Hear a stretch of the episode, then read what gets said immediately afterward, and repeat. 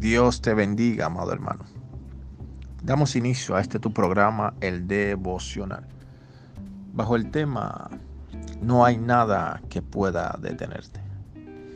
El apóstol Pablo debía presentarse a Roma, pero en el trayecto de su peregrinaje se presentaron muchos obstáculos, los cuales atentaron aún con su propia vida.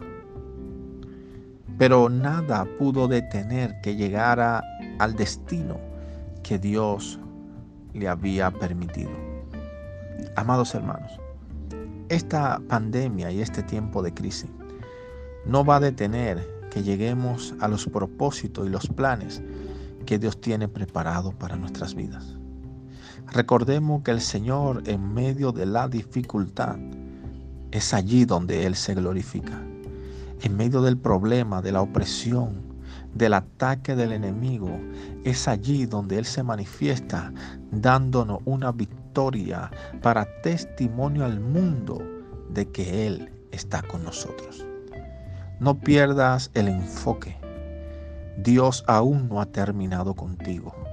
Sus planes son de bien y no de mal para tu vida. Y aunque hoy puedes pensar que estás atravesando por una leve tribulación, recuerda que después de esa leve tribulación se manifestará en tu vida un mayor peso de gloria. Permíteme orar por ti. Padre, en el nombre de Jesús, pido fuerza y fortaleza para cada hermano o persona que está escuchando este audio. Abre los cielos, Señor llénalos de fe.